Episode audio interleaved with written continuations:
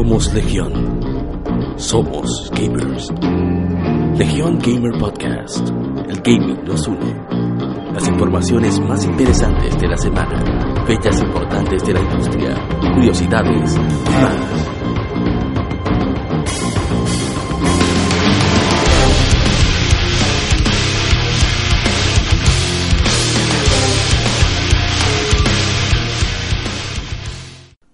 Bienvenidos a Legión Gamer Podcast. El gaming nos une.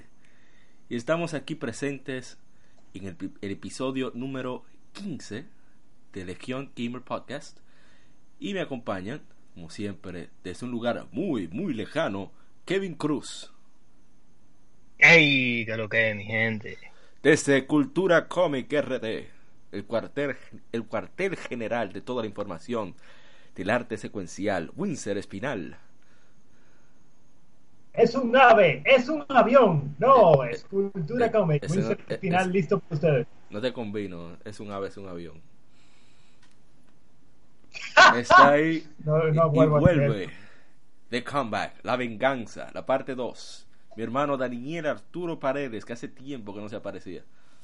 Que lo que mi gente. Y desde las profundidades del Cibao, Mocha Foundry, Amoris Vargas. Hey, aquí tranquilo en lo que va la Semana Santa. Semana Mayor, que de Santa no tiene nada. Jejeje. Nos vamos en, en este. Para el episodio número 15 vamos a hablar acerca de, las, como siempre, las noticias más in- importantes de la semana, Game Informe, las Game Efemérides, los anivers- aniversarios de videojuegos, y en el tema de la semana, ¿qué se debe cambiar para mejorar los métodos de evaluación actuales en el gaming? Eso fue un tema propuesto por mi hermano Kevin Cruz. Así que vamos a comenzar como siempre con el vicio semanal.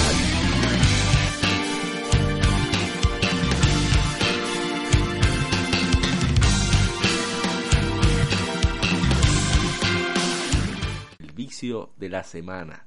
Eh, Winsor, ¿qué te ha viciado esta semana? Soul Calibur 2. Y Soul me dirán Calibur pero 2. sí, Soru Kariba. me encanta ese maldito juego. Y que estoy jugando la versión de GameCube. Eh, aunque creo que todas las versiones en esa época tenían el Sword Master Mode. Que es maldito modo más interesante. Muy, muy creativo de, de, para un juego de pelea. Sí, es muy, muy bacán. A mí me gustaba mucho el modo. a, a mi hermano Kevin, que le voy a dar una matilla de mano que déjame ver hasta, hasta los lo más. Oye, Ah, vamos, le, le hacemos streaming entonces, no hay problema. Oh, oh, oh. Lo, hace, lo hacemos un evento. Me pasa el enlace para repartirlo. Y usted, señor Kevin, ya que te- le van a meter la mano en Soul Calibur 2. Bueno, yo voy a tener que ponerme a entrenar, tú sabes, para que Winston no me meta la mano en, tú sabes, la luz pública. Eh, yo he estado jugando lo que he dicho la semana pasada. Lo único nuevo a lo que le puse la mano fue el demo de mm, Ever Oasis. Eh, muy bonito el juego. Es un, el que, al que se sienta deprimido que juegue esa vaina. Ese, ese juego le, le, le va a subir los ánimos de una vez. Eh, me gusta mucho el, a- aunque diablo ¿Qué fue? y ese sonido. No entendí, pero está bien. está- Bueno, se metió un avión en el, en el cuarto de Windsor. Bueno, eh, pues sí. A pesar de ser un juego con una tonalidad niñesca, el hecho de... Infantil, ¿por qué Ah. niñesca? Sigue, sigue. Infantil. Ok, bueno. Eh, el hecho, el hecho de um, so- sobrevivir un, un mundo posapocalíptico en un eh, con un estilo artístico tan tan infantil como ese, está muy interesante. Ya el demo me, me llamó la atención, me, me compró en los primeros 10 minutos, así que lo voy a comprar. ¡Oh! No, pero un hombre poderoso. Coño, pero es un maldito demo. Verdadero demo. Es una señora demo. Yo la voy a No, comprar. mercadeo. No, es que así, que se- ah, por eso es que son buenos los demos. Tú sabes de una vez si te gusta o no. No hay gusto. Eh, señor Daniel, ¿y usted? Bueno, yo estaba jugando la Dragon Ball, que es uno de los de, de los pocos, el juego que yo compré de este año, tú sabes. Yes. Entre, entre la, entre la y mm, eh, como no, como Capcom me odia, yo estoy jugando Monster Hunter Double Cross en lo que sale la Wall por aquí en PC. Mm, vamos a estar jugando tú y yo, yo la, la estoy esperando yo también. ¿Y usted? Caco no te odia. Caco no no sé te cuál- odia. Recu- Recuerda que él lo va a hacer por tu bien, para que después digan que no fue mal optimizada. Ellos avisaron que no saben joder con, con PC, por lo menos, para no lanzar un tollo, como hacen la mayoría. Ay, Capcom, Cap- Capcom hace sus versiones de PC ahí fu- funcionales. Claro. Eh, com- comparándolo con los otros de- developers japoneses, ellos ellos lo hacen bien, no explotan tanto los juegos cuando salen. yes. Exacto. Y usted mismo, Mr. Mocha Found. Ah, ¿tú, tenías otra cosa, Daniel? Ah, sí, bueno, y, y tú sabes que por ahí viene una segunda versión de la Monster Hunter, porque eso siempre. Eso es tradición. Y usted, Ajá. Mr. Mocha Foundry. Ah, eh, esta semana no pude jugar mucho, eh, pero estrené ayer el, el Inokuni 2, el Revenant Kingdom. Yes. Yes. ¿Qué tal? Level 5 Power, papá. Lo máximo. Bueno, en mi caso, no tengo que decirlo, pero lo voy a decir como quiera. Siempre Rocket League. Siempre. Always. Siempre Rocket and always. Rocket League. Y, eh, por cierto, esto debería ser en el Game Informe, pero bueno. Rocket League ha ido también a Psyonix que ellos están patrocinando a los padres de San Diego, al equipo, están en el estadio constantemente y patrocinaron la CONCACAF, eh, que se celebró aquí una, una parte en República Dominicana. Eso me alegró muchísimo que este juego esté llegando cada vez más lejos. Y eh, he juiciado más, me he centrado, he dejado ya de estar barajando juegos y me he centrado mucho en Tales of Hearts R, que le he cogido el gustico y se ha puesto muy bueno, tanto la trama como, como el gameplay, cada vez más combos, eh, más posibilidades de ataques, los personajes están cada vez más definidos en su estilo de juego y, y me tiene encantado el juego. Y solamente eso, ya podemos pasar al Game Informe.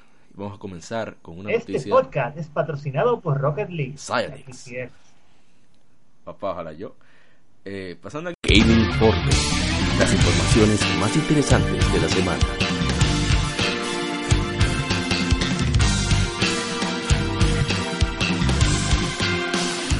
Game Informe, tenemos una tremenda noticia y es que el CEO de Level 5, Akihiro Hino, eh, da una pequeña pista de que viene un RPG nivel de, de, de contenido a MMORPG por su vigésimo aniversario.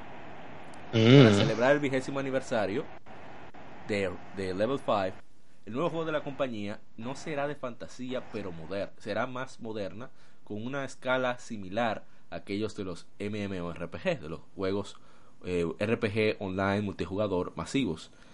En la quinta entrega de Harada Kills, una serie de entrevistas publicadas por Ga- 4Gamer.net, que es una página japonesa, el productor de Bandai Namco, Katsuhiro Harada, se sentó con el presidente y CEO de Level 5, Akihiro Hino.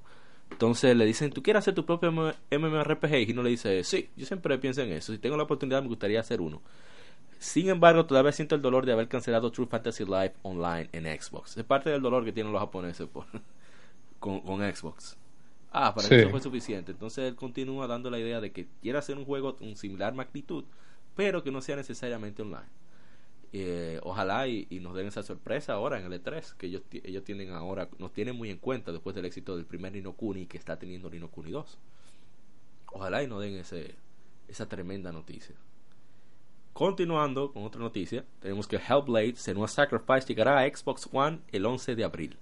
Y atiende- Ninja Theory eh, lanzará Hellblade Senua Sacrifice en Xbox One el 11 de abril con mejoras para Xbox One X, anunció el desarrollador. Aquellos que preordenen el juego o lo compren en las primeras semanas recibirá- recibirán un 10% de descuento. Ya el juego está disponible para PlayStation 4 y PC. El juego ganó muchísimos premios, tanto en los BAFTA sobre todo, eh, por su apartado visual, que es realmente increíble, hay que admitirlo, y por su guion, que es bien interesante, debido a que es una celta esquizofrénica prácticamente. Y qué bien que ahora llegue a plataformas eh, de Xbox para que más gente lo pueda disfrutar. Hermoso, hermoso, se lo merece, se lo merece ese juego.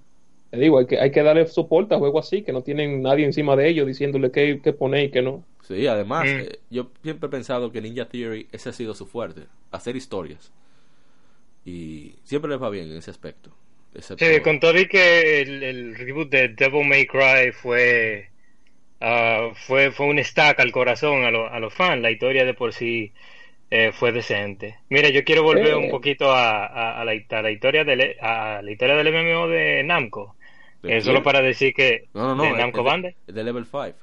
Level 5. De Level 5. Ah, ah, bueno, sí, entonces ellos lo hacen con Namco que, de- que sea un MMO de Digimon, que yo siempre quería uno de No esos. creo que yo. Ah, Level No, 5 es muy ok. independiente. Ellos no, no le-. O sea, ellos le permitieron a Bandai Namco publicar su juego, pero no es que lo necesiten tampoco. Eh, sí. Ellos son de los desarrolladores japoneses independientes con más dinero del mundo. O sea, No, y que también los MMO que ellos han trabajado, el True Fantasy Online, fue, fue un proyecto propio de ellos. O sea, que ya venía patrocinado por Microsoft. Y el otro, el Wine Chronicle, ese sí que también era por parte de, de- de Sony. Pero me, me extraña que todavía ellos tengan como ese auge de deseo, seguir sí. haciendo, eh, buscando ese MMO perfecto. Mira, a mí me encantó Warner Chronicles, pero ¿qué se va a hacer? En otra noticia, tenemos que Ikaruga ha sido evaluado para PlayStation 4 en Alemania. Eh, Ikaruga es un shoot 'em up más difícil que el carajo de Treasure. Y eh, va a ser lanzado para PlayStation 4 precisamente. eh, creo que el mismo Treasure es quien lo va a lanzar. Salió por primera vez para arcades en Japón en el 2001. Luego eh, lanzó para Dreamcast en Japón también en el 2002. Y a nivel mundial para GameCube en 2003. También salió como, como juego para Xbox 360 en 2008 y a nivel mundial para PC en el 2014. Eso me parece genial, que es un juego muy difícil, asquerosamente difícil, con una dificultad perra. Y qué bueno que, que la estén considerando lanzar para PlayStation 4 y quién sabe lo mejor para Switch después. Hermoso. Sí, en. Switch, en Switch se, se debería jugar muy bien, porque por ejemplo, sabes que ese, eh, esos juegos, esos shooters, la versión original de maquinita, no es en una pantalla panorámica, es en, en una pantalla o sea, no es horizontal, vertical. vertical, exacto. Sí, como un aspect ratio muy pequeño. En ejemplo, negro. la, la versión de PC te, te deja jugar en esa versión. Mm, ok. Yo Eh, agarré de mi laptop y la, la puse eh, y, la pu- y se puede jugar. ¡Bárbaro! Ese juego fue tan escaso en GameCube que yo recuerdo que las copias nuevas la vendían en 300 dólares. Ay, Dios mío. Es- Ay, y, yo, y, eh, y yo llegué a ver eh, una copia usada aquí por donde yo vivo y nunca la conseguí porque la carátula nunca me convenció, nunca me convenció porque la carátula tiene como nada más unos kanji japoneses y más nada. Eh, tú sabes que uno anterior compraba era por, Por portada carátula, y no. Claro, uno no sabía de qué trataba. Exacto. Bueno, en otra noticia, Square Enix establece un nuevo estudio llamado Luminous Productions, liderado por Hajime Tabata. Square Enix ha anunciado el establecimiento de un estudio basado en Tokio llamado Luminous Productions, liderado por Hajime Tabata, que dirigió Final Fantasy XV. Dirigió Final Fantasy XV ya para su, su, su, su fase Su casi final. Sí, o sea, darle su responsabilidad a Tetsuya Nomura. Eh, fue establecido Luminous Productions con el propósito de, desa- de desarrollar nuevos títulos AAA, trayendo juegos innovadores y otros y otro contenido de entretenimiento a una audiencia global. Ya ahí como que me está asustando. Mira lo Apunta- que pasa. Apunta a utilizar tecnología innovadora y creatividad para cambiar el futuro del gaming y el entretenimiento. Cuando dicen y entretenimiento, ahí es que yo me pongo chido. Mira lo que pasa. Eh, hace un tiempo atrás hubo un reportaje donde él dijo que él no quería participar en Final Fantasy VII. Oh my Por god. lo tanto, parece que esa decisión eh, tuvo ahí repercusión en lo de ahora, ese estudio. Pero lo que a mí no me gusta es que el nombre de ese estudio, Luminous, El nombre no sé. del engine. El nombre, el nombre de ese engine, ese engine es tan fatal que ni una PC con dos tarjetas 1080 Ti pegada con un, un i9 corre Final Fantasy sin, sin la guía. Ay, Dios mío. Es, eso es, ese engine está muy mal optimizado. Yo tienen que tocarlo con, con, con, con cica de gato, como decimos nosotros. Antes, antes era un engine por juego, Sí. ahora fue que Eh, la cosa sí. se puso- Pero es que No ese engine no, no resultó. El de la 13 no resultó y este tampoco. es que es la- más barato hacerlo así. Eh, no, mira lo que ha pasado. Ah, el resultado final es que ahora eh, Square Enix se hartó y Jack nada más quiere pagar mejor la licencia de Unreal y los juegos por lo menos ya se están haciendo rápido. Mira el Dragon Quest 11. Sí, volando. Ahora es que Jory ahí, Jory, eh, Jory un caballo, compadre. No le para a nadie. No, y que mira, por lo menos, yo sé que Kingdom Hearts no tiene ni fecha de salida y sabrá Dios cuándo salga, pero han mostrado mucho gameplay. Eso es cierto. Eso es cierto. Final Fantasy XV era un secretismo increíble. 10 años no dejaron Eh, esperar. fue, una, fue una década, fue una década haciendo esa vaina. Ya tú sabes. Bueno, pasando a otra noticia. eh, ya nos dan más información sobre Car Eater 3. eh, ya se sabe que saldrá para PlayStation 4 y PC, aunque no han dado fecha. Hay nuevas categorías de armas como Biting Edge, Ray Gun, una, un arma de radiación, Biting Edge que que posee eh, espadas tanto duales como en forma de, como de ¿cómo se diría? de mandíbula. Eh, Axel Trigger, que le da mucho más poder al jugador cuando se cumple con ciertas condiciones. Engage, que mezcla las habilidades con uno de sus aliados para compartir los efectos. El nuevo Saragami, como de especies de la región Ash, o sea, región de, de cenizas. Como los Haragamis de la calamidad, que tienen alta adaptabilidad a la región de Ash. Eh, también ponen más especies y dijeron que eso me gustó bastante que van a lanzarlo a nivel mundial. O sea no va, no, va a haber tanta diferencia de lanzamiento o saldrá a la misma fecha tanto en occidente como en japón. Ya tienen su trailer y, todo disponible en, youtube. Yo espero con ansia este juego me gustó mucho la- las dos entregas anteriores son mucho más sencillas que Monster Hunter o, o a veces un poco más lentas que Tokiden pero son bien entretenidas para mí Mm, A mí no me gustaron precisamente por el control del personaje y el control de la cámara, ¿no? Mm, Cuando ¿cuánto ya tú la jodes con el la de PSP, eh, es el problema. O sea, PSP y yo No, ya tú sabes. Pero la de, la de PlayStation 4 y, y de PlayStation Vita. Sí, no. es, es otra cosa. Ah, bueno, yo jugué la de PSP en, en PlayStation Vita cuando la dieron gratis en PlayStation Plus, que ahí aunque sea tú podías coger la, la, la cruz direccional y ponerla en la palanca, en la palanca derecha. Ahí, lo arreglan chin más, pero como quiera no, no, no por los bien. controles, sino que en el sistema de combo lo pusieron más, más, más, más fluido. El tema de, de, de moldear monstruo, Sí, tú lo puedes hacer en medio de los combos, eso no se hace en la de PSP. exacto. Es, Entre un par de cositas más. es otra experiencia, definitivamente. Otra noticia interesante, esta vez de parte de Sega, es que es posible el anuncio de un nuevo título de un Shining, que se anuncia en el Sega Fest 2018. Eh, el productor de Shining Resonance Refrain, Makoto Suzuki, puede estar anunciando un nuevo título de Shining en el Sega Fest 2018. Eh, él dijo en una entrevista que hicieron en Famitsu que estamos haciendo nuestro mejor esfuerzo para mostrar varias cosas en las que estamos trabajando con la serie de Shining en Sega Fest en abril. Así que él espera que estemos pendientes. Ojalá que sí. Y además, el productor de las Shining, si no me equivoco. Ah, espera, no, me estoy confundiendo. Estoy confundiendo con, el- con el caballero eh, responsable de, de las Golden Sun, que él dijo que quería volver a hacer los juegos que hacía Sega. Con, con Sega, perdón. Eh, de los hermanos de esto de, de Camelot. Estaba confundiéndolo con ellos. Yo quiero otra Golden De- Sun Nintendo, maldita sea. Ay. Otra Mario Todo el Tennis mundo tú quiere- quieres. Sí, pero después de la Golden Sun de, de vaina de, de 3DS, loco, De yo no 10. sé si- Ellos pueden mejorar, pueden A mí mejorar. me gustó la de 10. Lo que embromó la Golden Sun de 10 fue el mismo 10, que tenía el mapa abajo. pero que era demasiado corto también, e- era un insulto. Bueno, pero ellos pueden mejorar. Hay alto y bajo en los, en los developers. Ellos pueden mejorar. Eh, pueden tomar feedback y mejorarlo. Hay que tener fe. Lo que pasa es que Nintendo es Mario Golf y Mario Tennis que lo quiere poner a hacer. Entonces, de tantos juegos que yo tuve en Sega Genesis, yo nunca me topé con un Shining. Nunca. Esos juegos no sé si eran muy escasos. o No sé. También que Game Boy Advance. Sí, pero nunca, tampoco, nunca me topé con uno. Y he escuchado mucha, mucha, muchos comentarios así de, de ese juego que son buenos, pero no, no le he dado la oportunidad. Eh, Dragon Quest 11, una noticia que a mí me alegró de muchísimo, me alegró que no se imaginan cuánto, es que Dragon Quest 11 se lanzará para PlayStation 4 y PC el 4 de septiembre en América y Europa.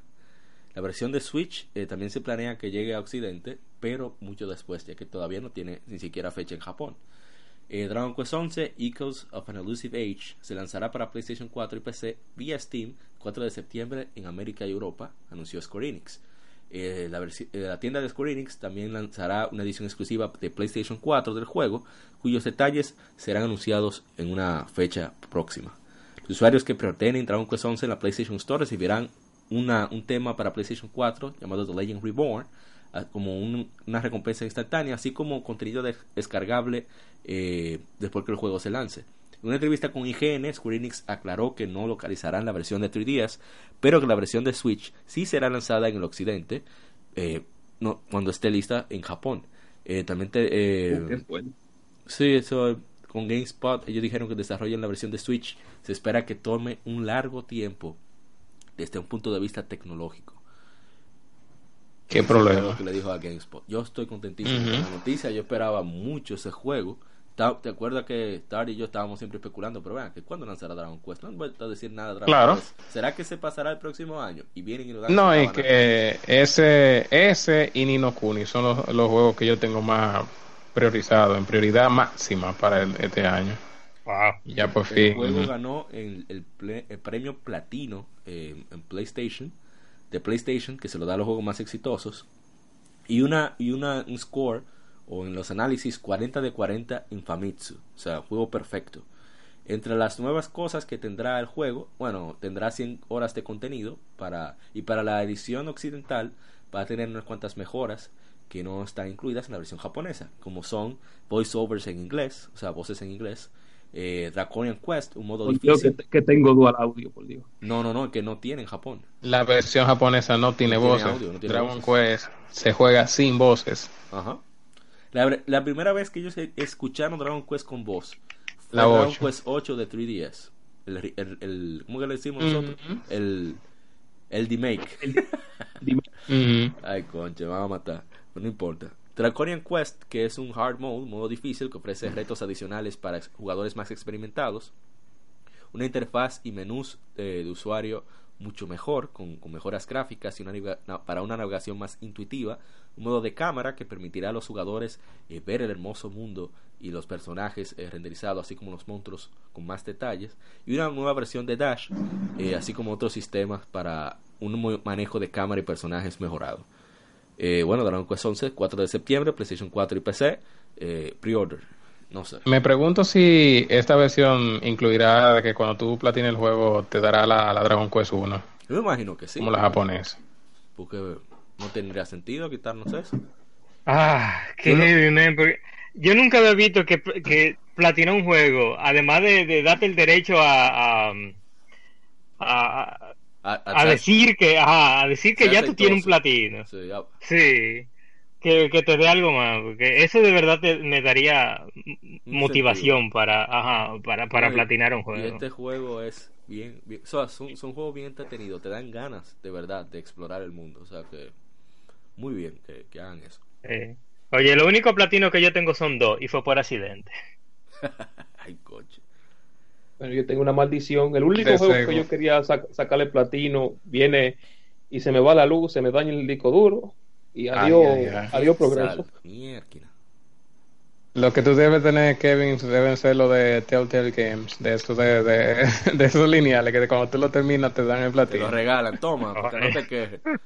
Toma ahí, premio de consolación. Oh, pero esperando con ansia Dragon Quest 11. En otra noticia, los juegos más vendidos en Japón, eh, continúa Kirby al alza. Ahí Dart celebra con 84.000 Claro. unidades esta semana. Valkyria Chronicles 4 eh, con 62.000 unidades. La versión de PlayStation 4. Eh, Nino Kuni 2, Revenant Kingdom con Ujú. eh, 56.014 unidades. Como vemos, realmente la, la, la saga es más sale más rentable aquí en Occidente que en Japón. Siempre ha sido así.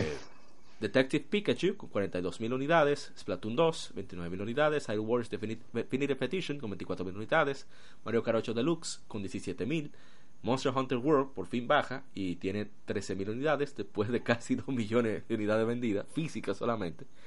Eh, Prepara o Little Perfect Stage eh, de Takara Tomy con 12.000 unidades y The Legend of Zelda Breath of the Wild con 11.000 unidades. También sigue Super Mario Odyssey, Attack on Titan 2, Hokuto ga Gotoku, Attack on Titan 2 de Switch, Pokémon Ultra Sun, Ultra Moon, eh, un juego de Vita que se llama As- es un automate, ay Dios mío, eh, Sen, Ikemen Sengok Tokyo Kakerukoi. Tengo- no quiero saber qué es eso, es un otome. Rainbow Six Siege que me sorprende, Advanced Edition con 5.000 unidades, Attack on Titan 2, eh, One to Switch, no sé qué busca aquí todavía, y Assassin's Creed Rogue. Remastered. Un juego A los japoneses les gustan sus clavos, a esos Sí. japoneses les gustan sus benditos clavos. Sí, sí, sí, definitivamente. En otra noticia que también es bastante buena y ojalá que la gente lo apoye, es que East Origin saldrá para Xbox One el 11 de abril. Es, eh, va a tener eh, .emu, eh, va- dijo que va a tener algunas cosas eh, adicionales. Bueno. Eh, Yo creo que debería llamarse el East Podcast. Ace, lo máximo. Ojalá. Eh, tendrá un modo de speedrun y una opción de New Blood que permite a los jugadores elegir la cantidad de, sang- de sangre que, que más le convenga, parecida a, a Bad Princess Adventures. Ese juego que es tan nicho en la consola de Sony. Yo no me quiero imaginar cuántas copias va a vender en, en Xbox. Por suerte, ¿Quién sabe? por suerte, sabe? no es Falcon que está tomando riesgo, es Dotemu, ellos sabrán. Ah, bueno. Eso es como la versión de Ace 8 de Switch, que no es, no es Falcon que la va a lanzar, ¿Ay, quién? es Nisa. Nisa quien Ah, está haciendo el port. Bueno, en otra noticia tenemos los juegos gratuitos de Xbox Live Gold para abril 2018, cuáles son Es The Witness, Assassin's Creed Syndicate, eh, esos son para Xbox One, para Xbox 360, Disney Pixar Cars 2 y Dead Space 2. No Un buen comeback. No, eso fue un comeback después de lo del mes de- del Plus.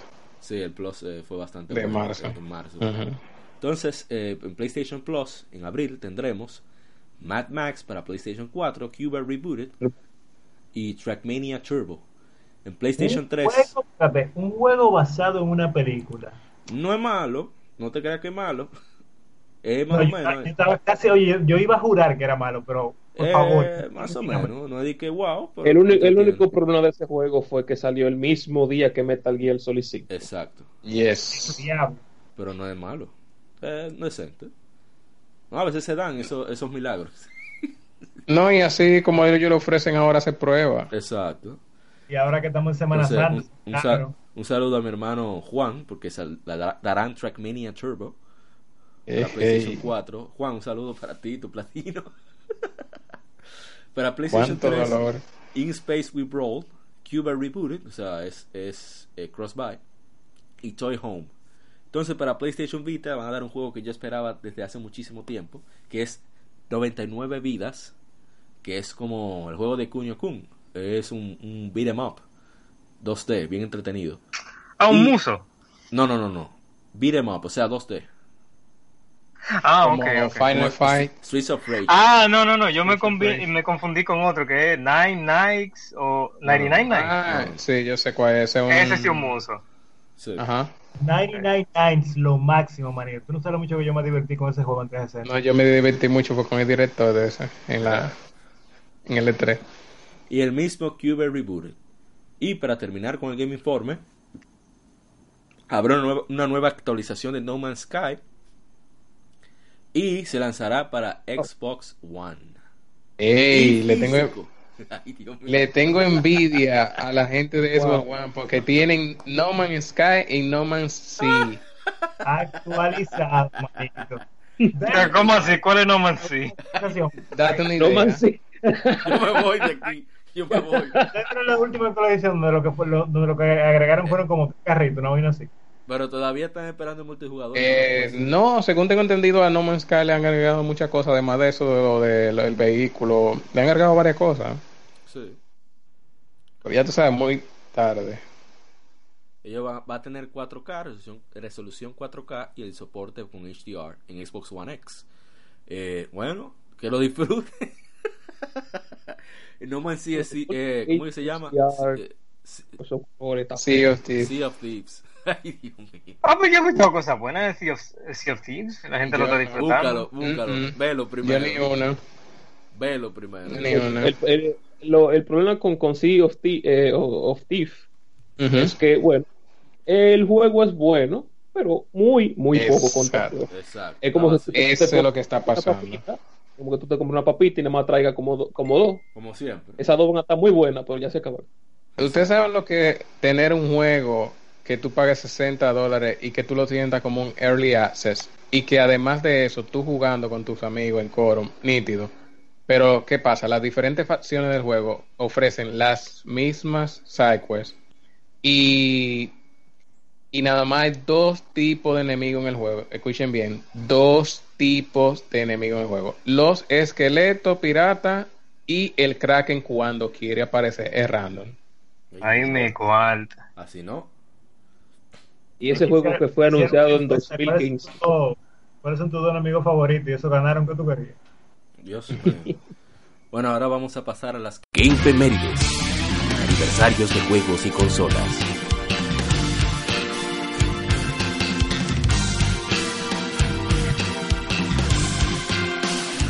Game Femérides. Y en esta semana tenemos unos cuantos juegos muy importantes. Entre ellos Legend of Zelda The Wind Waker, que al principio nadie quería ese juego hasta que lo jugó. Una- un ejemplo Hasta de que yo lo hay, hay que probarlo antes de hablar. Y es una de las celdas más queridas. Cumple 15 años. Sí. Eh, explotó el GameCube. eh, todavía ese juego se ve excelentemente bien. Eh, Se, ve- se ve visuales. hermoso en GameCube original. De hecho, por- para mí se ve mejor en GameCube que la versión de Wii U. Ay, Ay, no, la de, Ese- la de Wii U se ve con demasiado brillo. Wow, dádelo de cabeza. El Bloom tema. Ese Bloom Que vamos, estaba, vamos a un remaster. ¿Qué es lo que te quieren? Ah, mira, la, la barra del Bloom al máximo. Ya. Bueno, me imagino que lo estaban pensando así, como es una isla, son islas tropicales y en Ujú. RD hace un sol del carajo, eso querían hacer en Japón, querían... Sí, pero hay otras maneras de tú poder apli- aplicar correctamente Sí. la, la iluminación y, y esa no es muy buena, ¿no? Arreglaron el estilo visual. Ese, ese juego se supone que tiene que ser completamente en caricatura. Entonces, ese efecto de Bloom no, es, no se ve como no, caricatura. no se ve. Y tiene los mismos polígonos. O sea, no tiene de que. O sea, trabajo. Como que el gameplay se lo arreglaron perfecto. Todos esos problemas de, La eh, de- navegación. en el arco principalmente, todo muy bien. Pero el estilo visual lo dañaron no, es completamente. solamente lo visual. Bueno, también cumplió años en esta semana el PlayStation Portable, también conocido como mi PMP3, que mucha gente Ah, mi, mi reproductor, mi primer reproductor multimedia. Ahora, eso tiene un, todavía tiene un audio impresionante. Eh, fue anunciado en el 2003, salió en el mayo de 2004 en Japón. Perdón, salió en Japón sí en el 2004, tiene su, su 4.3 pulgadas, más RPG que el carajo. Eh, fue un gran aparatico. Lo único malo era el bendito UMD, pero no, y- No, había de otra. Eh, No, y lo caros que eran los memory stick. sí, eran Lo- lo- bastante caros. Sony y su afán de, de- de hacer su memoria propietaria, que lo sufrimos con su sucesor después. Pero el PSP le fue bastante bien con 85 millones de unidades y 80 millones de unidades y la producción de UMDs culminó cuando la última fábrica japonesa cerró en 2016. Mucho RPG, muchos juegos occidentales, eh, es un gran aparato. Todavía yo a veces, si aparecen especiales de su juego, yo siempre meto mano. Eh.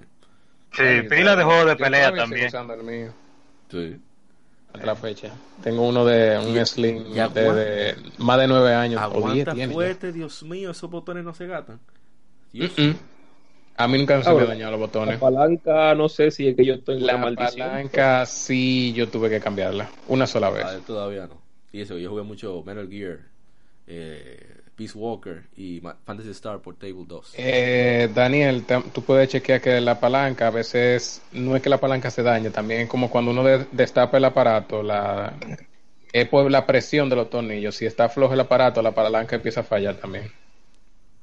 Sí. Es, un, es un lío. Principalmente en el modelo, en el modelo 1000 y en el, Ay, en el no, 2000. el mío, eh, el mío se va de nada. En el mío es un lío. En el 2000 lo corrigieron, pero sigue pasando. Sí, tengo el 3000 fue que dejó completamente ya de dar ese problema. Mm. uno. Otro juego que cumplió años, hace 10 años exactamente, es en América, Crisis Core Final Fantasy VII, un RPG de acción desarrollado y publicado por Square Enix. Es una Ay, precuela de Final. Fantasy VII, es parte de la metaserie compilación de Final Fantasy VII.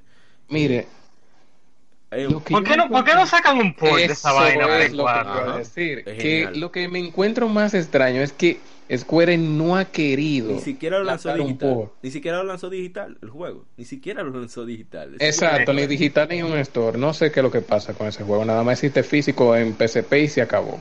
Sí, mi- miren esto en un disco. Final Fantasy VII Collection. Ahí pueden poner la Final Fantasy VII original, esa misma de la que estamos hablando. Pueden La- poner la de la de- celular, La, La- de Cerberus. Ajá. la Dirge of Cerberus. Y ya. Muchachos.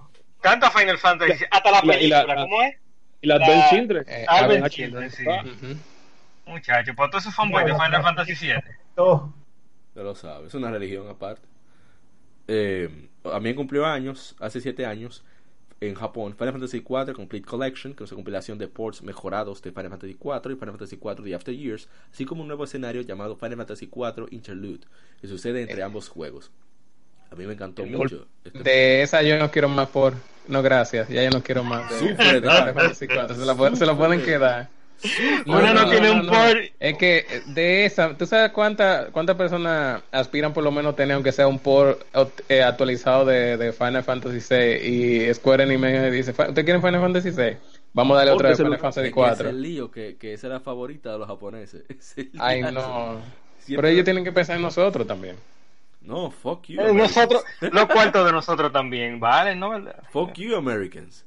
No, no, no. Eh, no, es que pasa que es más fácil tú tumbar a los japoneses. A los japoneses. Es más fácil tumbar a los japoneses.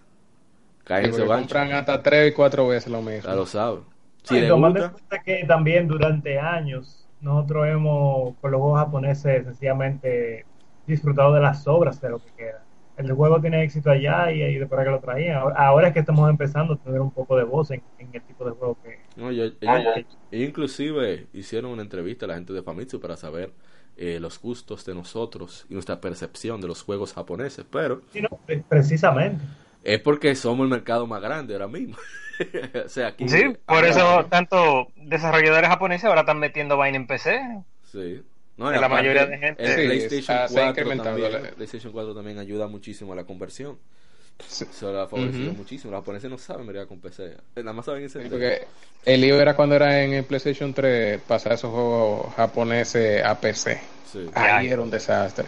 Bueno, también cumplió años y aquí voy a dejar a Kevin. Hace 20 años salió en Japón para PlayStation 1 Tekken 3. Dale, Kevin. Ya, sea, esa, esa Tekken, papá, esa, esa fue lo que marcó, para mí eso fue lo que marcó el, el, eh, la culminación de Tekken en, en, en la primera generación. Eh, incluso para mí es mejor que la, la Tekken Tag Tournament, la, la, de, la de Play 2, Oh my god. porque era prácticamente utilizando el mismo engine de Play 1, pero con, con los polígonos, con más polígonos y ya. Pero, la, la Tekken Tag Tournament de, de, de arcade era básicamente corriendo en un Play 1 con más RAM que tenía. La, versión de maquinita tenía los mismos los modelos de Play 1, era- no eran los, los, de- los nuevos. Oh Cuando salió en que- Play 2, entonces le, le, le rehicieron los modelos a los personajes. Oh, yes. Es lo mismo que pasó con, con la Soul Calibur 1, que cuando salió en arcade se veía, se veía como un juego de Play 1, era. Cuando salió Ah, en bueno. Dreamcast, entonces fue que le, le, le rehicieron los modelos. A mí cuando me mencionan Tekken 3 nada más pienso yo que en Eddie spameando su bendito ataque. No. Ay, créeme que ya estamos estamos en Tekken 7 y todavía está en eso. Ay, pero Ay, Dios mío. Sí, Eddie, pero, pero Eddie en, en alto nivel es difícil de usar. ¿Quién, quién es el counter de Eddie? No, todo el mundo, tú nada más tienes que agacharte y ya le metiste la mano. Bueno, cambiando de juego, de ahí se lo voy a dejar también a, a Kevin y también a Winsor. Hace 15 años se lanza en Japón Soul Calibur 2 para GameCube y PlayStation 2. Desarrollado por Project Soul, publicado por Bandai Namco, la tercera entrega de la serie de juegos de pelea basados en armas. Originalmente Maldito se suponía que sería lanzado en la placa Naomi de Sega, pero el juego fue lanzado en la placa arcade Naomi Namco System 246 antes de ser porteado en PlayStation 2, GameCube y Xbox. Lo único que voy a decir para ya dejárselo a estos caballeros es que la de GameCube tenía a Link, la de PlayStation 2 a Heihachi de Tekken y la de Xbox a Spawn. Ya continúa. Eh, No, hay que, hay que conmemorar esa efeméride con, con, con el reto que me tiene Winsel. Eh, vamos a ver si la, la streameamos este domingo. ¿Qué te Yes, parece, Winsel? 15 años. Ah, no. 15 años. Hace 15 años estaban, estaban la gente ahí como que, ah, mira este juego, no sé, pero está Link en el juego, vamos a jugarlo. Vamos a darle. Bueno, yo lo compré por eso. Y yo. ¿La, la llegaron, la llegaron a, a jugar en, en arcade ustedes? Yo en Acrópolis la tenía. Nunca. No. ¿Ustedes no se acuerdan Yo que la- juego estaba en Fantástico? Ay, mi madre. Yo, yo la vi en Blue Mall, pero nunca la jugué. O sea, yo la vi ahí corriendo, pero no la, no la jugué. Yo nunca, Ok. lo, nunca lo vi. No, pero es un juegazo. O sea, yo que no juego de pelea, me encantaba. O sea, la posibilidad que tú tenías, los modos de juego también. Eh, muchas cosas para conseguir. Tremendo. Sí. Ahí Nanco se pasó. La, la, la variedad de armas que uno podía usar. Ahí uno. Claro que en torneos solamente se usaba la- el arma que uno tenía, pero si uno quería volverse loco una vez y usaba un arma, por ejemplo, que te bajaba el HP gradualmente, pero que te ponía bien fuerte, o un arma que te ponía súper rápido, o un arma invisible. Había mucha creatividad en ese juego, man. O un arma de broma para pa, pa burlarse del oponente. Ah, sí. Papá, el personaje mío, el, que, el personaje yo uso, Nightmare, tiene un remo y cada vez que da un golpe suena como agua eh, chapo, eh, Sí. eh, poteando. Muchacho. ¿Link qué tenía? ¿Qué tenía Link? Link Ah. tenía la, la, La la, caña de fuego. atrapar el, el de El que atrapa mariposa, la vaina ah, esa. el de atrapar mariposa. Oh my god.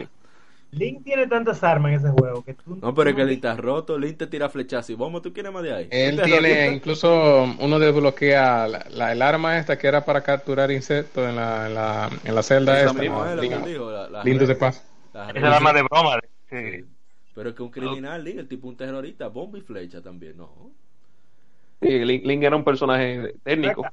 Tenía Pero que, todos los personajes tenían arma de broma. Sí. Todos, todos, sí. Todos tienen el mismo número de armas. Y la última es la de broma. La penúltima es la legendaria de ella. la rota, la que no, la que la, la que se te la cogen y tú quitas el juego, porque no, no va pelear. Sí, eh, por ejemplo, Nightmare, la hermana legendaria de- era la Soul Edge completa. Le bajaba el HP gradualmente, pero tú le dabas un fuetazo y yo te le quitaba la mitad al oponente. Oh No, de quitaba la mitad y te llenaba. Esa, esa te robaba la vida. Sí. Ah, sí, él también tenía la, la Soul Calibur que te robaba vida. Sí. Bueno, Fue desde la tercera parte que ellos incluyeron lo de que Crea- crear si tú recibías daño, no, no, es que si tú recibías daño como que se te la ropa se te maltrataba. En la 4. Ah, pues. sí, sí. Y eso volvió en la, eso volvió en la 6. Ahora, bien heavy. Ah, qué bien. Bueno, continuando Sí. con otra que efemérides. Tenemos que hace 17 años en América se lanza Pokémon Stadium 2, conocido en Japón como Pokémon Stadium Kingin, o sea, Gold Silver. Es desarrollado por Nintendo EAD, o sea, Entertainment Analysis ¿Sabe? Development, y conjunto a HAL Labs Salve Iwata, que fue el responsable de, de codificar, eh, valga la redundancia, código de batalla para Nintendo 64. Eh, todo, compartido con todas las versiones de Pokémon para la fecha, es genial. Ah, pa, ¿tú estás De hecho, de hecho, de con espera, cualquiera col- cortando tronco. ¿tú ¿Estás seguro que es Gingin que se llama? Kingin. Ah, porque Gingin es pene erecto. Bueno, es Kingin. ¿Qué hacemos? Lo que pasa es, Yes. mira, hay un chiste con eso en Gintama. Gintama significa alma plateada, Gin, plata, Tama, alma. Entonces, hay un pana del protagonista, Gintoki, que le dice Kintoki. Y él le dice, Montro, no me digas así, que si tú me dices así, vas a cancelar el programa. ¿Por qué? Porque Gintama es testículos. Entonces, Ay, sí, es verdad. entonces ese es el problema. King le dicen joya. En fin, eh, este juego, nos salimos bastante del tema, pero no podía dejarlo pasar. Quinta, tiene hasta. Dolby Surround, tiene el mejor bendito narrador de tu vida. Nunca en tu vida tú vas a escuchar un narrador como ese, en lo que sea. Pues, Era- ¿era el mismo, era el mismo narrador de la, de la primera? Sí. De mi emoción eso, eso No, no, no, ese tigre. Here it comes, Thunder, y tu mierda lo va a matar. It's the move fail. Oh, the attack missed, yo maldito. Take miss. down with one hit. That was just too quick. Tu mierda lo asesinó. That Me was brutal. ¿Cómo, cómo?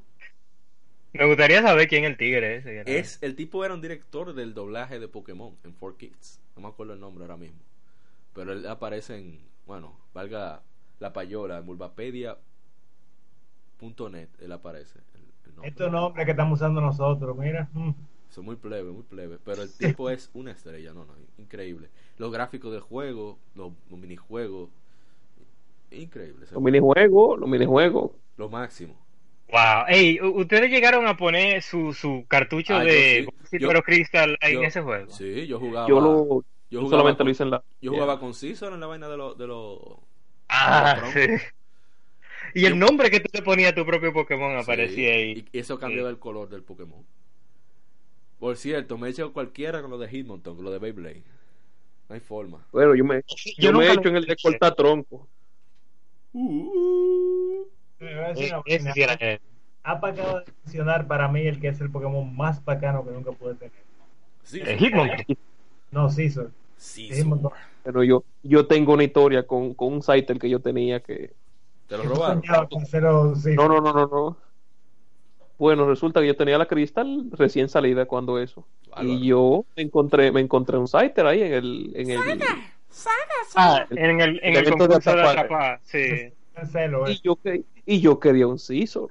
Pero como eh, todo, el que ha, todo el que ha jugado Pokémon sabrá que para conseguir a, a Scizor tiene que tener la, El Metal Coat. La vaina de metal y tú tienes El- que cambiarlo, una vaina así. El Metal Coat. te- te- cambiar.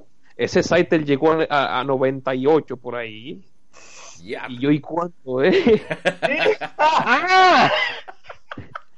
Yo tenía de, yo le puse de todo. Yo, yo nada más usaba Scyther y, y- y como que Y tú pensabas que era por friendship que él iba a evolucionar, Imagínate, en esa época no había ni internet ni nada, compadre. cuando, y cuando eso yo no sabía nada de eso. Yo no, yo no, no tenía, bueno, lo, Club Nintendo, si y acaso. después, cuando, ¿Qué cuando tiempo tú pensabas que él iba a llamar caracoles y iba a evolucionar? un, pa- un pana mío después se robó un cable link y ahí fue que supimos la verdad. Un saludo al pana que no, no ayudó en eso. Eh, Ah, un consejito a la gente que todavía está jugando ese juego. Solamente se consigue un Metal Code por juego. Pero si tú tienes el movimiento Steal, robar, y tú se lo aplicas a un Magnemite o a un Magneton, tú puedes, es posible que tú consigas un, un Metal Code así. Kevin, tú estás consciente de que toda la gente está hackeando ese maldito juego. no, pero la gente, Uno que, lo sabe. hay gente que Espérate, se, yo- no, hay gente que-. No, no, hay no, gente que se todo. roba el juego, No, no, pero Exacto. lo juega normal. Exacto. un buen Sí. consejo, porque están hackeando de manera asquerosa, de verdad. Yo, yo he visto gente que son tan buenos hackeando que ellos hasta mundiales van con Pokémon hackeados y ni cuenta se da la Sí. De que ahora tiene. Álvaro. Bueno, Pero se han dado los casos que le han encontrado sus Pokémon a Rey le hackeados. dieron, le dieron de baja, yo creo que fue a él. Ujú. Dios Este mío, campeón. es, Bueno. es, es- es- es- el escándalo de dopaje en, en videojuegos, lo que faltaba.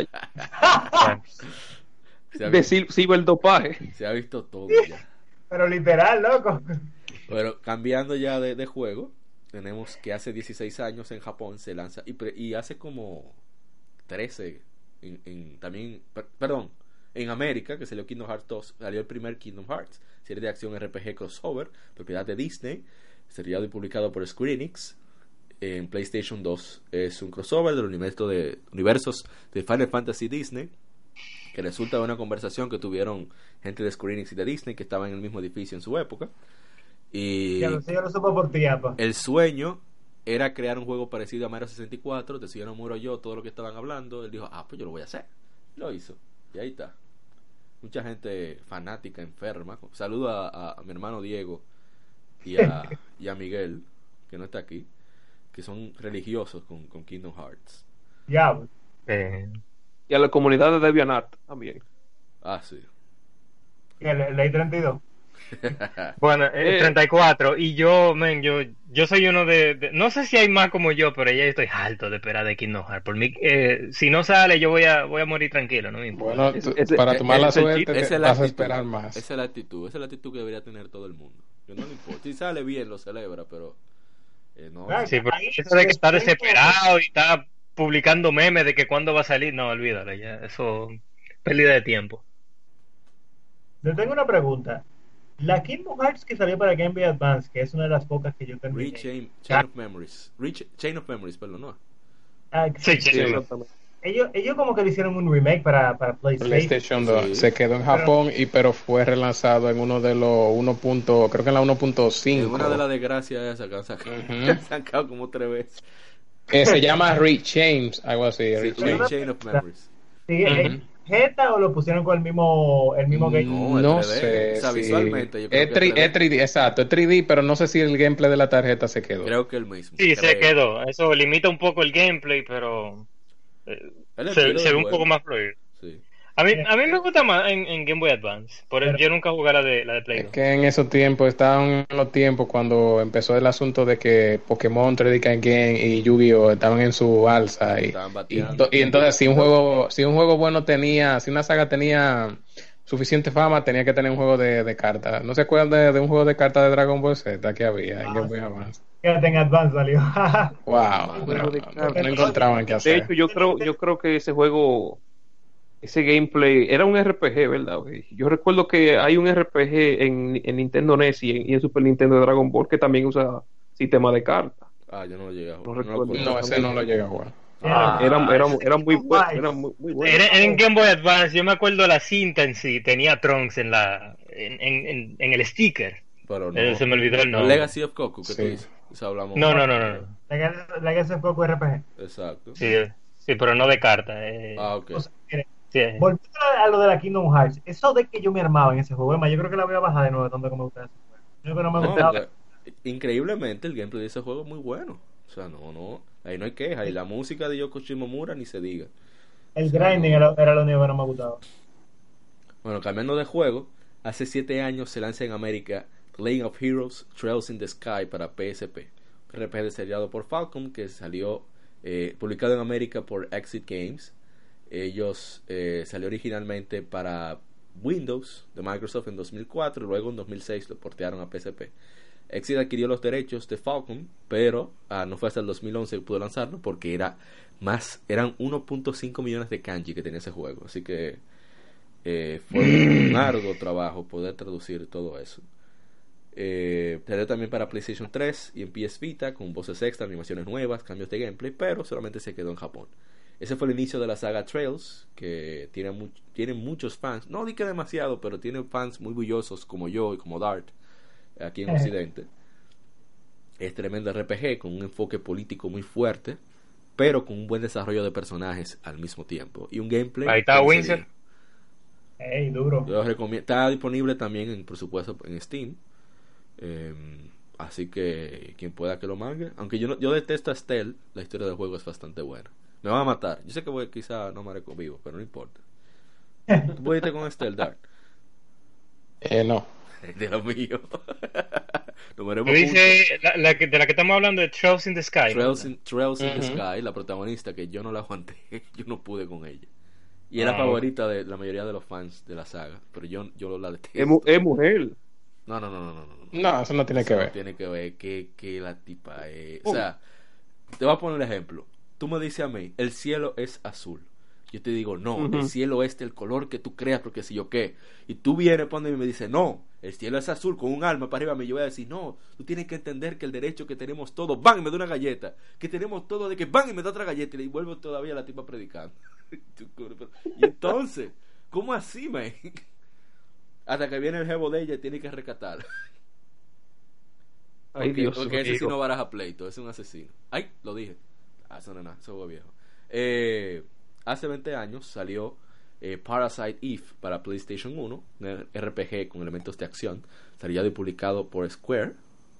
Eh, se, está basado en una novela que se llama Parasite Eve de Hideaki Sena y es el primero de una serie de juegos que fue producido por Hironobu Sakaguchi. Eh, se sobre Aya Brea, una policía de Nueva York, que durante seis días, en el año 1997, intenta detener a la Eva, una mujer que planea destruir a los humanos a través de combustión espontánea. Eh, tiene también el juego dos mangas, uno basado en, la novela y otro basado en el juego, y tiene dos secuelas, Parasite Eve 2 y The Third Birthday para PSP que salió en el 2010. Están todos disponibles en la PlayStation Network. Eh, Yo- no lo mucho, así que de. Yo todavía no lo he jugado, pero lo compré dos dólares. O sea, a Yes. dólar lo vendieron, recuerdo. Yes, lo máximo. Esa oferta. La versión de PlayStation 1. La 1 y la 2. Y no son largos. Según tengo entendido, en menos de... Como en 10 horas y algo se pasan. Ah, no, pues está bien. Eh, o sea, para la época es corto, pero está bien. No, porque tenían complejos de Resident Evil, pero con elementos RPG. Sí. Bueno, Winsor, ahí está un manga para leer. Digo, dos mangas para leer. Excelente. Excelente. Smithers, contrate a ese hombre y hágalo vice- vicepresidente ejecutivo. Pero ese es mi puesto, señor. Despídase, Smithers. Vamos a al, ahora pasar al tema. El tema de la semana.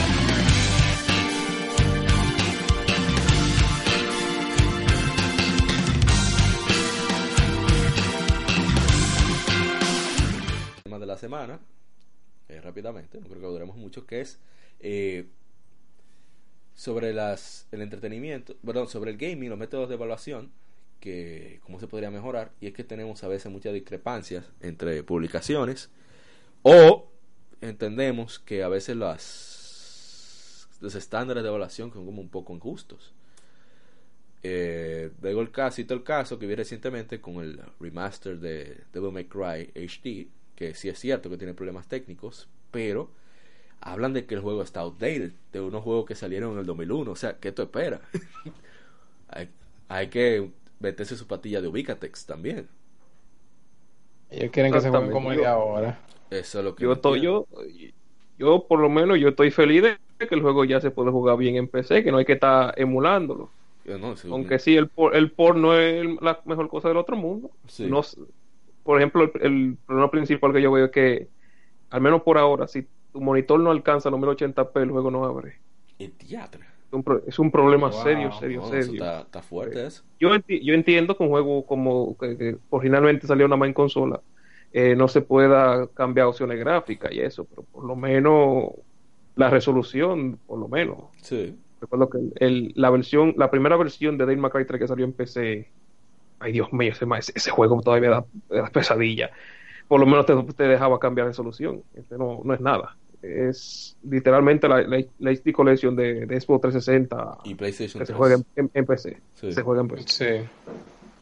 Sí, eso yo y que no tiene ningún cambio relevante. Me estaba explicando, pero oye, ponle un 7. no un 6. un 5.5 porque el juego sigue siendo No, pero bueno. imagínate.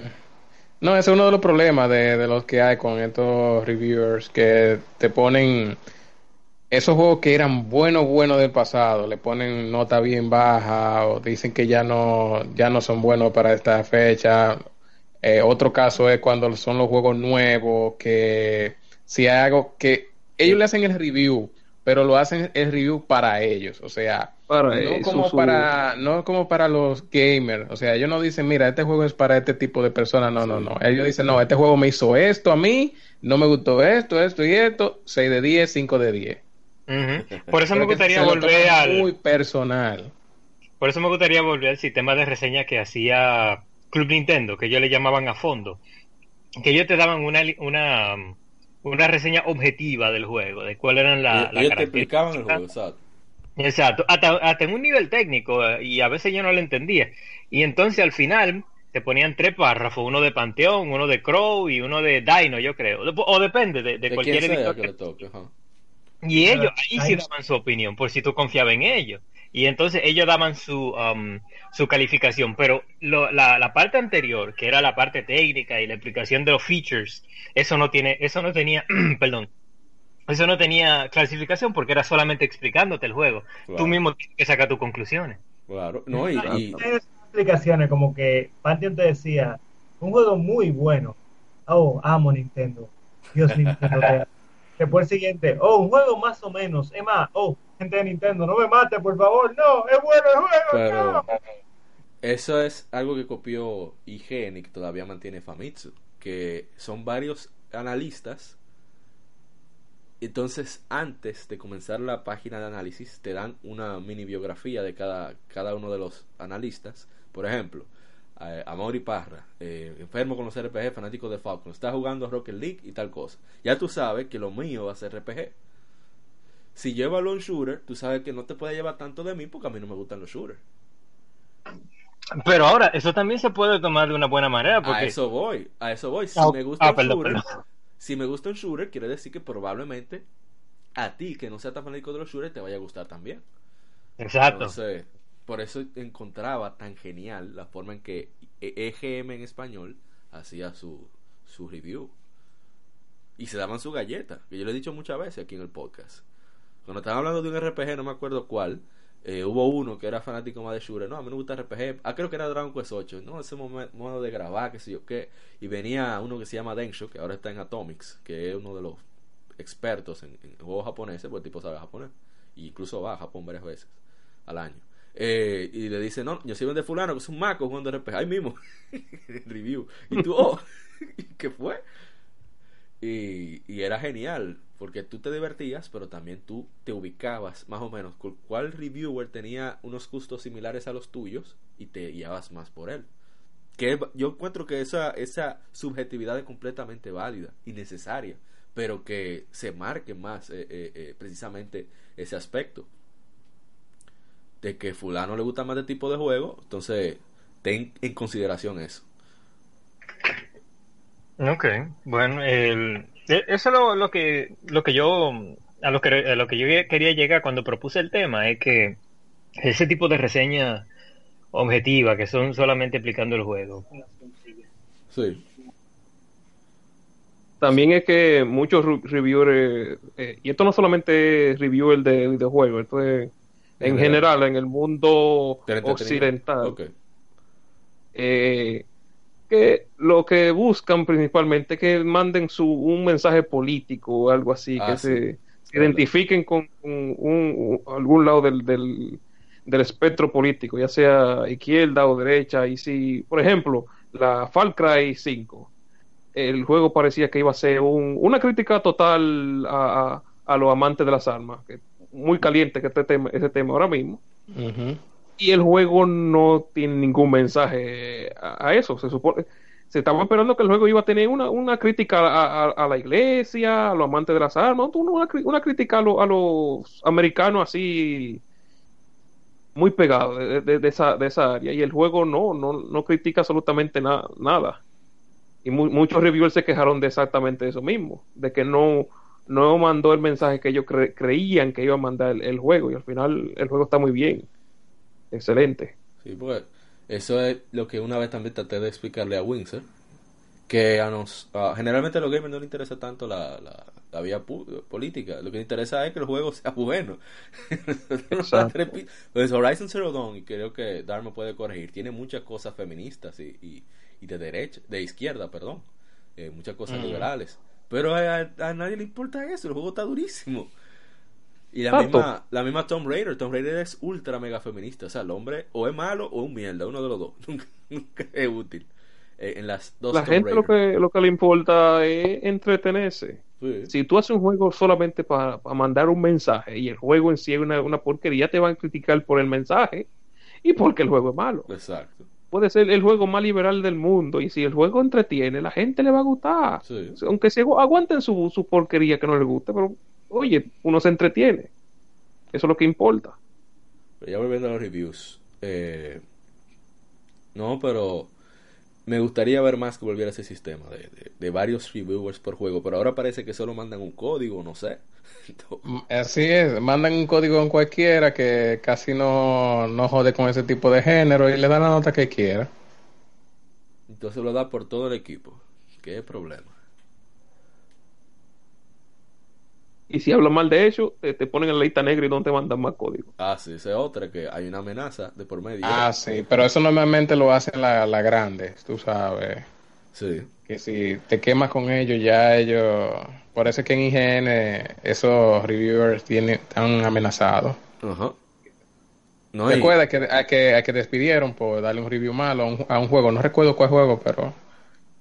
No votaron es la primera uno. vez que, se, que, que se- que pana hizo, hizo eso. Pero por eso mismo el pana ha ganado mucho seguimiento, porque él, tuvo el valor. a él, de- no, le, él- él no le, enfrentarse. imp- él no le importa la, la- eh, eh, escupirle la bota a, la- a, la- a, a lo que le dan de comer. Claro, que, que lamentablemente es así, negocios son negocios y, y la opinión es la opinión. Eso me recuerda el lío que hubo con Mass Effect 3. El final de Mass Effect 3, que el original, antes de, de, de la expansión de- que lanzaron gratuita. El final al cubo. Exacto. Ellos, eh, IGN precisamente, que cuando tú vas a entrar a la página, tú ves que está completamente decorado de, de, de anuncios de Mass Effect 3. Y tú ves la nota, ok, 9.5 de 10. Tú, oh, bueno, ¿qué vas a ponerle? Incluso habían unos unos memes eh, de que como que de toda la promoción de que Dorito, Mountain, Mountain Dew y 9 de, eh, de que 9.5, ajá, de, de 10 en IGN, de tanta promo que le dieron. Increíble. Entonces, cuando se armó, se armó el liazo de, ese ending, estaba mu- muchísima gente molesta y con razón y, y, devolvi- y pidiendo devolución por el juego. Eh, salió IGN y publicó un artículo de que los gamers, gamers are entitled, que es lo que decía en inglés. O sea, los, los gamers se creen los dueños del contenido, no es así, que patatín, que tienen que respetar la visión artística, bla, bla, bla. Mucha gente también de Bioware estaban también quejándose sobre eso. Y ahí fue que la gente, en, en- en los mismos foros oficiales de Bioware, yo me acuerdo que yo me tiré eso casi en vivo. Dije, ah, Mm. sí, pues toma tu, toma tu juego, ahora no, ahora no lo voy a comprar nada a ustedes. Y ahí fue que se asustaron y, y- y decidieron hacer la, el final ese de expansión. Sí, porque el problema principal fue que los escritores eran como, no recuerdo si eran bien cinco o siete, y para el final de desarrollo de Mass Effect 3 nada más quedaban dos. Entonces entre ellos, dos, entre ellos dos tuvieron que crear un final. Sí, Hicieron que- un final cualquiera. que, que la gente no sentía la consecuencia de sus acciones. Porque por lo menos ellos debían molestarse y hacer su par de finales, Sí. pero no. Era el meme con las explosiones, y que tantas decisiones, misma explosión. Eso se me dio una risa. Pero en fin, esa por eso surgió el movimiento este de, de Gamergate, que salió completamente de órbita, pero llamó mucho la atención de patrocinadores que sacaron precisamente su, su apoyo a diferentes páginas. Entre ya creo que Kotaku sufrió bastante por eso. Y y precisamente eh, esa cuestión de que debe haber un, un cierta eh, Todavía siguen mencionando eso. No eso sigue todavía Con, con, el tema de Ready, Ready Player One, todavía están pegando vaina de, de Gamergate a, a eso. Ya tú sabes. Eso, eso fue un eso fue un, golpe duro pa- pa- para eso. No, O sea, eso- esos, eh, ese grupo, esa burbuja de, de reviewer.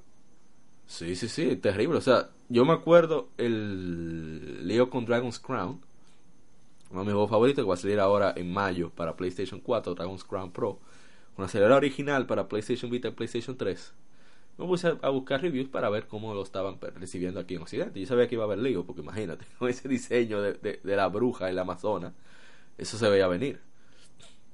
Y entonces leo un review, y yo veo que el review, o sea, es de- detallando eh, cada uno de los aspectos jugables y visuales, hasta que llega al punto de que todo está muy bien, pero el diseño de la Amazona me parece ofensivo para nosotros, bla, bla, bla, bla, bla, bla. Y el juego le dio un 6.5 de, de 10. O sea, el juego está perfecto, excepto la parte del diseño de personajes, y le da un 6.5 de 10. Y yo, pero eso no tiene sentido. Si el juego De está nuevo, bien, eh, si el juego eso como bien, que, ves- eso es como que tuve una película bien buena, pero porque un personaje es feo y a ti no te gustó, ya tú le das una mala nota. Exacto. no es, lo, tiene- es lo que te digo, es más el, es más el mensaje que, que la sustancia que buscan esos reviewers. entonces, es que se mande un... se, o se- sea, ya se tú- cae por completo la credibilidad ahí mismo. Incluso hubo un, Dios mío, me fue el nombre, de Dual Shockers, que lo tengo guardado ese ese ese artículo para cuando Dragon's Crown Pro, yo regarlo para armar más lío, y va, me gusta más lío de vez en cuando, es un hobby. Eh, que habla precisamente de The Art of Dragon's Crown is perfectly fine. El arte de Dragon's Crown está perfectamente bien. Dejen de ser, eh, dejen la paranoia que es un, un relato que detalla bastante bien de cómo en las bellas artes siempre se ha visto la exageración en los juegos. Y, cita, que algo que, que Dar mencionó en esa época, la de que hay juegos de, de Vanillaware como el mismo Odin Spear que eran peores, las mujeres estaban peores en ese juego, de exageradas. Y de, y de lo que enseñaban, pero eh, es con lo que le con lo que le coge como decimos popularmente aquí y Mr. Winsor ¿qué usted cree que podemos hacer con los reviews? Oh, ah pero Mr. Winsor no está en fin Él tuvo que irse. ah ok ah ok Bueno. dos. no pero ojalá y ¿qué tú crees Daniel? usa- eh, bueno, como siempre, lo que eh, buscar la opinión de la gente, porque la gente, la gente son los que pagan dinero por el juego. Y si la gente dice que el juego está bien, entonces ya. Mm, Todo- Nunca, exacto. Así, nunca ponerle todo lo personal, o sea, lo de uno, a, a- No, al no, no enfocarse tanto en, centrarse en, una so- en la opinión de una sola persona. Siempre es mejor buscar una, una opinión en grupo, una opinión descentralizada. Mm, Exacto. Sí, por más. ejemplo, cuando yo voy a recomendar juegos, eh, yo no lo hago por lo que a mí me gusten. Yo no digo, ¿qué a ti te gusta? Entonces, si dice, ah, no, mira, a mí me gusta este- X tipo de juego, y yo, ah, mira, yo jugué este juego. Es posible que este tipo de juego te guste a ti, basado en lo que tú me has dicho. Claro. Por supuesto. No, y precisamente que hay mucha gente que se recomienda un juego, ajá, pero ¿qué es lo que, ¿cuáles son tus preferencias? ¿Cuáles son tus gustos? Como no te puedes recomendar porque lo que me guste a mí no tiene que gustarte a ti. Por eso yo siempre eh, me llevo de, de los panas, la cercanía, quienes tengan gustos similares a los míos, y buscar gameplay o demos si hay disponible. que, que un demo vale más que mil reviews, siempre digo. Eso no, ahí no se pierde nada. Pero yo creo que ya podemos dejar el tema hasta aquí, ya hemos hablado suficiente. Eh, Sí. Mi hermano Arto, ¿algo que usted quiere despedir con algunas palabras finales? Bueno, la que están regalando Spec of the Line en, en, Humble, en la Humble Store ahora mismo. Sí, denle para allá. uno, uno, uno, uno de los mejores shooters de, de la generación pasada. Así que, Ey. No por el shooter, sino por, sino por todo lo que tú pasas en ese juego. excelente. Hermoso, hermoso. ¿Y usted, Mr. Dark Devil? No, yo no tengo más nada que agregar, nada más que pasen un feliz resto de la semana, vayan tranquilos por ahí. Y vicien, cuenta. y vicien mucho. Aunque Sí. sea, vayan a la playa, aunque sea Mario Kart. Ese O en ISO 8. también. Bueno, muchas gracias por acompañarnos. Somos Legión Gamer Podcast. Este fue el, el episodio número 15. Y los esperamos para una próxima ocasión. Sigan viciando. Nos vemos. Escuchaste Somos Legión. Somos gamers. Legión Gamer Podcast. El gaming nos une. Las informaciones más interesantes de la semana. Fechas importantes de la industria. Curiosidades y más.